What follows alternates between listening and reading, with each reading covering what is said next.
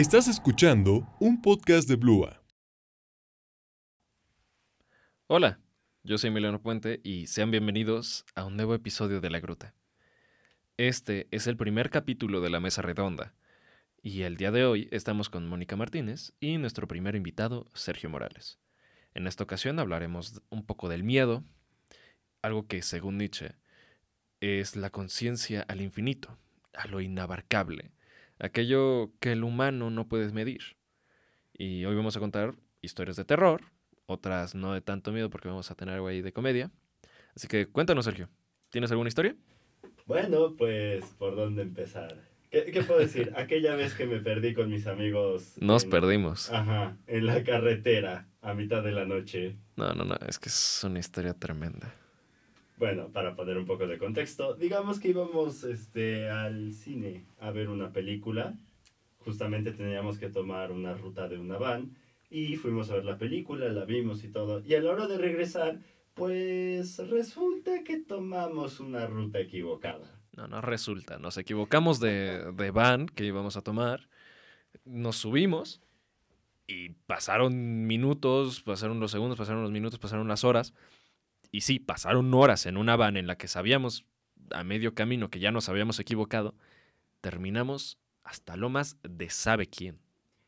El punto para que se den una idea, estábamos en el centro de Tlaxcala, se supone que íbamos a un lugar cerca del centro, terminamos hasta Puebla. Terminamos hasta Puebla, estuvo horrible. Llegamos, o sea, intentamos pedir ayuda, le dijimos al conductor, oye, eh, creo que nos equivocamos de van. No me digas.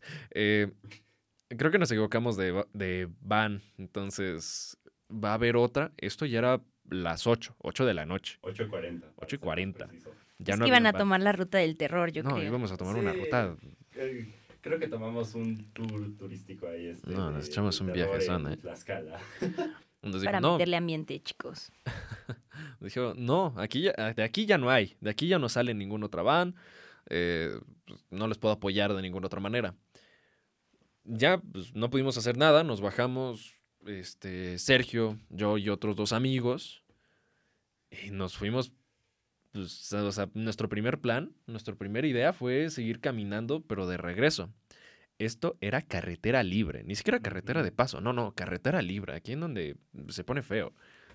Yo sí tengo una pregunta, o sea, caminar fue la mejor opción que tenían. Caminar en medio de la noche en la carretera era la mejor opción. Era eso, ver que en el pueblito hubiera un hotel y esperar que en la mañana no despertáramos y que pues, este, estuviéramos en otra van, más que atados. pues me parece, me parecía más factible, la verdad. No, es que el problema es que no había, o sea, no había hoteles ni nada. No había nos bajamos. Nos bajamos de la van y estábamos en un pueblito vacío, abandonado, o sea, sin nada. Y pues dijimos, ¿qué vamos a hacer? Pues, seguir caminando. Caminamos un buen rato, unos cuantos minutos, casi una hora. Llegamos a otro pueblo. Ese pueblo también estaba abandonado. No había nada. En el trayecto yo había visto un, una estación de policía. Era mi esperanza. Llegar a la estación de policía, pedir ayuda, preguntar, oye, nos, o nos ayudan o nos pueden decir por dónde hay un hotelito de paso para quedarnos. No había nada. Solo que en los hoteles de paso casi nadie se queda, por cierto. A ver, bueno, se quedan para hacer otras cosas, ¿no? Pero, pero dale. Eh, posterior a eso, seguimos caminando porque no, no teníamos de otra. Estábamos escuchando un montón de cosas a lo lejos. Había perros, los cuales nos empezaron a seguir y nos empezaron a corretear. Corrimos lo máximo posible porque yo, yo no les voy a negar, yo tengo miedo a los perros, a los perros grandes que me ladren, que me, que me muerdan o que me hagan lo que sea, me da mucho miedo. Y que, o, sea, era como una jauría de perros. Eran varios. Eran varios. Y ahí ves a cuatro tontos correr por carretera libre, huyendo por sus vidas, y un montón, una jauría de perros detrás, ladrándonos. ¿Te acuerdas que en una parte que era una subida como que se tropezó uno de nuestros amigos y casi se agarran? Tuvimos que correr de regreso a agarrarlo y órale, nos tuvimos que correr. No, no puede ser. Estuvo horrible. O sea, no sé, no sé ni cómo salimos de esa parte. Cuando medio los perdimos o se cansaron de seguirnos, nos habíamos llegado, sin querer, a otro pueblo. El pueblo en donde yo había visto la estación de policía. Esta era mi esperanza. Me acerqué a la estación de policía y solo veo huecos en, en la pared de esta como cabina que tiene de policías, como orificios de bala. Sí, lo eran. Es completamente verdad, esto es verídico. Sí. Huecos de bala, una ventana rota, hecha añicos, y unos cuantos pedazos con cinta, ahí como que intentaron arreglar, pero no. Está añicos, está hecho un desastre, horrible. Chofer fantasma, pueblo fantasma, estación fantasma, Básicamente. Eh, todo ahí. Está perros fantasma. de miedo. De perros fantasma. Yo tengo miedo de los perros. No. Me muero, me muero. con los los perros eran reales y nos estaban persiguiendo. Tengo miedo. Y también, justo cuando nos acercamos a la caseta, Emi se dio cuenta de que había una cancha de básquetbol donde estaban como que jugando. Y dijo, oye, ¿y si nos acercamos a preguntar? A mí de inmediato me dio la cosa porque le dije, ¿sabes qué? Ahorita tenemos un poquito de luz, esta parte está iluminada, mejor nos quedamos en la carretera, seguimos, avanzamos y a ver con qué nos topamos, porque sé que hay una estación de policías, más adelante seguramente va a haber otra. También no sabíamos qué tan cerca o lejos estábamos del pueblito que nos habían dicho que más atrás que era San Miguel de quién sabe qué, Ajá. que podíamos llegar y ahí podíamos pedir por ayuda. Y le dije, mejor nos quedamos en la carretera, seguimos avanzando, llegamos a ese lugar y ya pedimos ayuda bien con policías, lo que sea necesario. Y gracias a Dios, no, o sea, hice caso. Esto, porque ahorita les voy a, les voy a contar una Bueno, parte importante de eso, que es lo que- peor.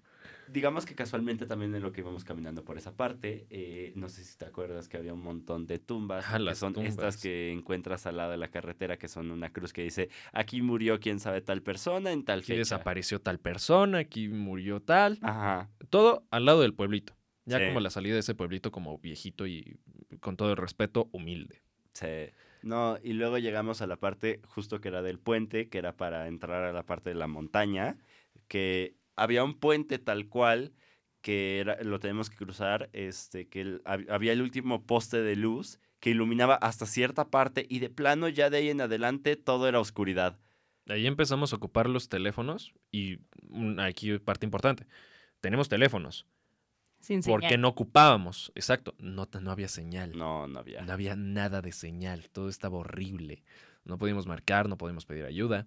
Pero Nada. lo único que nos quedaba de opción era ocupar la linterna del teléfono en la bolsita de enfrente de una playera y ver, porque ya no teníamos nada. En esa parte que era montaña, que estaba pegada al, a como, pues al A un cerro, barranco. a un barranco. Era un barranco donde estaba el río básicamente, entonces teníamos que seguir caminando. En lo que íbamos caminando, pues evidentemente siendo carretera, pasaban coches. Entonces se nos ocurrió la grandiosa idea de decir, vamos en fila india. Yo iba hasta el frente y yo era el encargado de decir cuándo y por dónde venían los coches. Ay, pésima decisión fue poner a Sergio en esa parte. Gracias a él. O sea, él había una señal. Derecha, viene un coche por la izquierda. Nos movemos a la derecha. Se entiende. Está fácil. Sencillo. Va. Sergio se equivoca de dirección. Una sola vez. ¡Derecha! No, perdón, izquierda.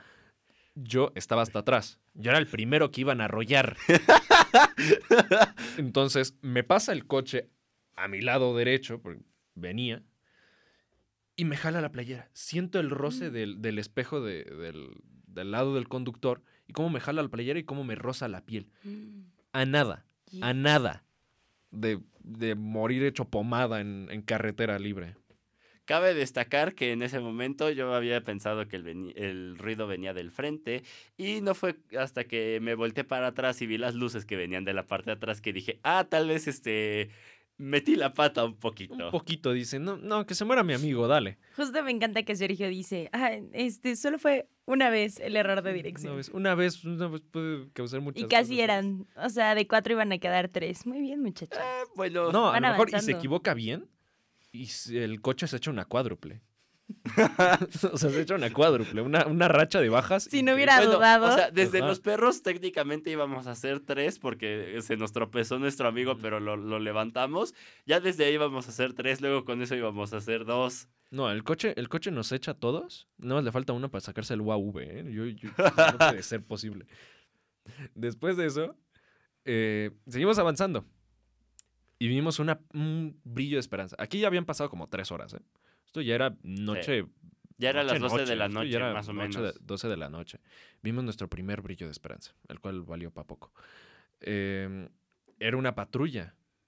Era una patrulla que venía hacia nosotros. Intentamos gritarle, hacerle señales, todo. No nos hizo caso.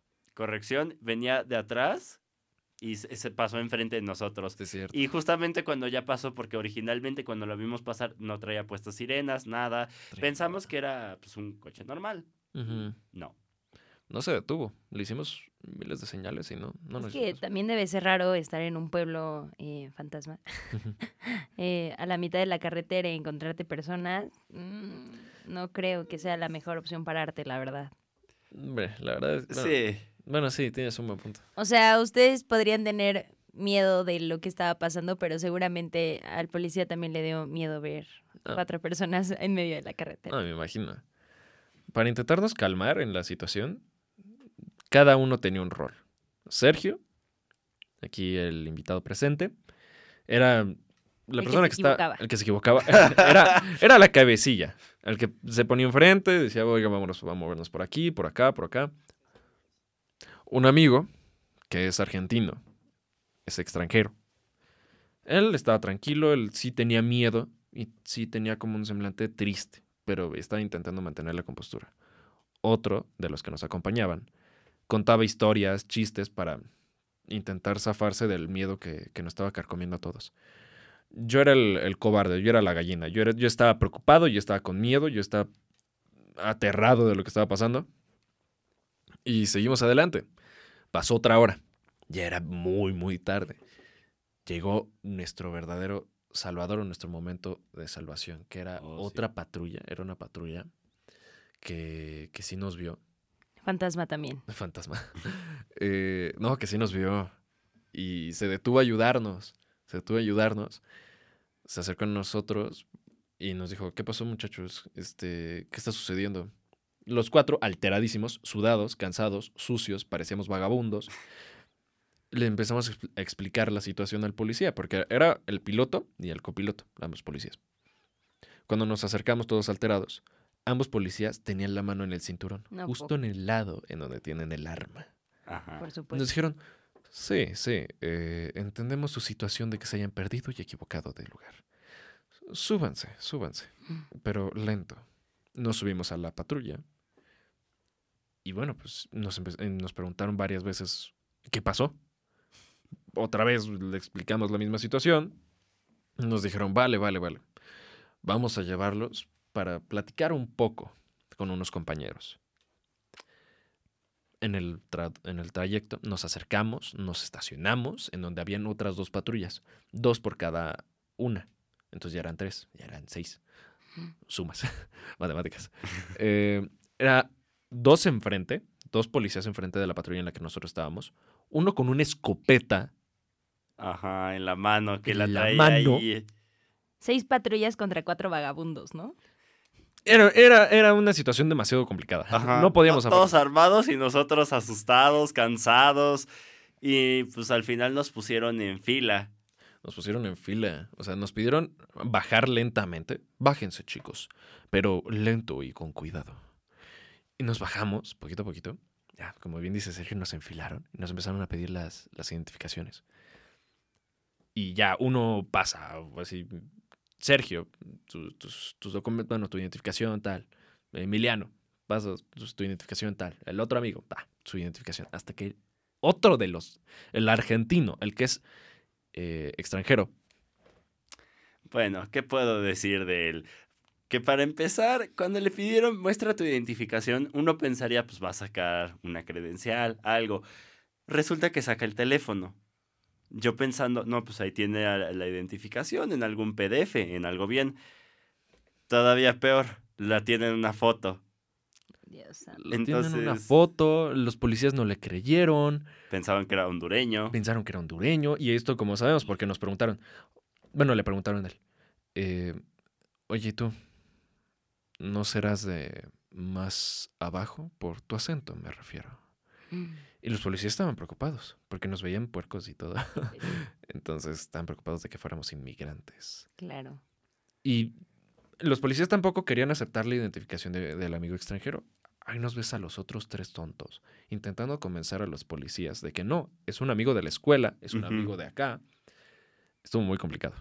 No puede ser posible que, si eres extranjero, no cargues con tus identificaciones, con tus papeles. Pero bueno, Entonces ya los alcanzamos a convencer, les mostramos los papeles y todo, y pues nos dicen, está bien, los vamos a llevar al pueblito de regreso. Y pues en el camino que vamos de regreso, justamente Emi se le hace una gran idea preguntarles, oigan, ¿y les ha pasado esto? ¿Y qué nos dijeron? nos dijeron, eh, no, pues sí nos ha pasado. De hecho, tenemos reportes de, de mucha gente que se ha escapado de los anexos, más recientemente. Entonces, una vez nos llamaron para recoger un, a una persona de que se había escapado de un anexo y que nos mandan por él. Ya fuimos por él, lo recogimos y, y se estaba poniendo impertinente, estaba poniendo un poco complicado. Esto me lo dice un policía. Hasta que no tuvimos de otra y, y pues nos obligó, yo en mi mente, ¿los obligó a qué? ¿Los obligó a qué? ¿Qué hicieron? Yo me preocupé. No por mi vida, sino por el pobre anexado. Este, hasta que luego nos comentan de que no, pues ya cuando llegamos al anexo, la advertimos de que si no se iba directo para el anexo, se las iba a ver peor. ¿Peor de qué? ¿Qué, qué le hicieron? Pero bueno, ya se fue al anexo y ya. Nos comentaron también los policías que tuvimos muchísima suerte en el tema de, de la carretera, que habíamos llegado a Puebla. En ese pueblito que comentamos, bueno, que comenté de, de la policía y en donde yo quería preguntar, gracias a Dios y no pregunté, hay gente que queman, que secuestran gente viva. Bueno, la secuestran viva, ¿no? Y la queman viva. O le pegan un tiro. o le pegan un tiro. La hacen trata. Nosotros tuvimos much- muchísima suerte, nos, nos dijeron los policías, que, que no puede ser. O sea, ahí tocas tierra y desapareces. Tuvimos muchísima suerte. El miedo en esa historia no. Y también, y también complicado, ¿no? Los protocolos que todavía tienen eh, con todo esto de, de los extranjeros y de los inmigrantes. eh, me parece muy fuerte, ¿no? Que todavía no tengan cierto control, eh, como ustedes decían, como de, de, de esta parte de, de los pueblos, las ciudades, etc., ¿no? Eh, yo creo que ahora ya tiene más sentido que el- la primera patrulla tampoco se, se haya detenido. Claro, No, pues claro, pues pensaba que nosotros lo íbamos a secuestrar y a quemar vivo. Entonces, ya, por suerte nos, nos recogieron, nos salvaron los policías y ya nos llevaron a la casa. Yo les quería pagar, pero se fueron antes de, de para- de pagarles. A lo mejor ellos sí eran fantasmas. A lo mejor. Eran unos lindos ángeles de la Unos guarda. Después de ángeles toda la- investigación que les plantaron, que no debería de ser así. Pero bueno, afortunadamente ustedes pudieron llegar a la casa. ¿Y qué final tuvo su amigo extranjero?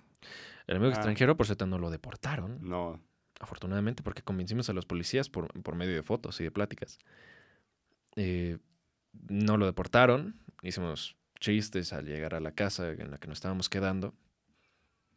Mm, de- hicimos un- una pelea pequeña y nos, nos agarramos contra todos. Ay, no puede ser, Sergio, por tu culpa casi me atropellan. No puede ser, Emiliano, como quieres preguntar en un pueblo que queman gente. Yo nunca vuelvo a ir a Puebla. Eh, poblanos ya se, ya se acercaron mucho al volcán, ya quieren quemar a todos. No, estuvo muy, estuvo muy feo. La pasamos horrible los cuatro. Horrible. Pues aquí continuando con estas breves historias que sin duda, digo, ya platicándolo eh, en retrospectiva, pues sí te da un poquito de risa y le encuentras el chiste, pero no me imagino el terror que debieron de haber sentido en ese momento y lo peor, descubrir en dónde estaban parados, ¿no? Que, tal vez eh, las decisiones que tomaron de cierta forma también fueron las correctas. Pues Más o menos, aquí, sí. O sea, si, si no las hubiéramos tomado, no estaríamos aquí presentes. Sí. O sea, el echarte dos estados en una noche, no morir quemado, no ser comido, no caerte al barranco, no ser atropellado como pomada, está muy bien. Pero cuéntanos tú una historia. Es que ju- justo recordaba a- ahora co- con, su historia de carretera que una vez uno de mis, digo, mi papá nos platicaba que uno de sus amigos igual iba al medio de la noche y todo, eh, y rápidamente que, que pues se supone que va libre en la carretera de noche, no hay autos, no hay personas, en medio de la nada, igual que ustedes. Y mm, de repente vio que había una persona que les hacía señas, pero pues sí, a la mitad de, de- del camino, no estaba en las orillas, no estaba pidiendo ayuda, eh, estaba ahí a la mitad de la nada y que precisamente su miedo fue como saber si, si se paraba o no para ver qué estaba pasando y, y no, no se paró. eh, resulta que pues digamos que se llevó a esta persona y siguió su camino.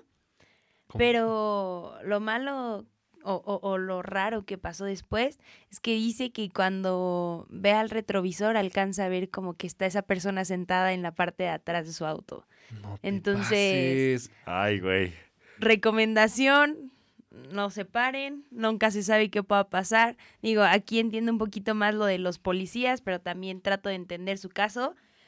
Y me parece situaciones bastante complicadas. La carretera no es un buen lugar para andar de noche. No, ahí No. infestado de fantasmas, infestado de perros. No, la verdad es que da mucho miedo. No, y, y a esas horas, pues como que no, no, ¿para qué quieres estar ahí? Mejor estás en tu casita, en tu camita, ahí acostado, tranquilo, viendo una película, lo que tú quieras. ¿Para qué estar ahí en mitad de la noche con el frío y todo? Sí, a las demás? 12 de la noche, hora del diablo, no.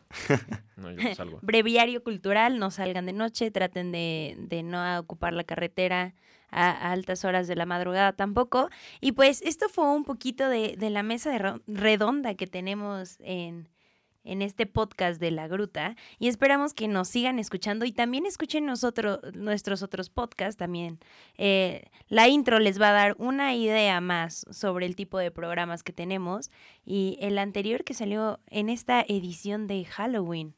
Bueno, pues este, muchas gracias por invitarme y qué bueno que pude ser parte de este su primer episodio de La Mesa Redonda. Esperamos traerte nuevamente por aquí.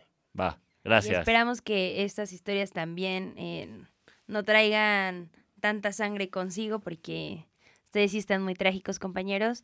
Eh, la fortuna es también el consejo del día, no salgan con ellos, no toman buenas decisiones, aunque la suerte los acompaña. Ay, falta mi, pla- falta mi, mi anécdota de haberme perdido por Tepito. Esto es verdad. ¿eh? E- e- Esa, esa anécdota seguramente también quedará en otra mesa de redonda porque no nos las podemos perder, así como ustedes tampoco se vayan a perder los podcasts que estamos sacando de la gruta por medio de Blua, así que también sigan nuestras redes sociales y cualquier comentario lo pueden eh, poner en las redes de Blua. Gracias. Adiós. Hasta luego. Esto fue un podcast de Blua.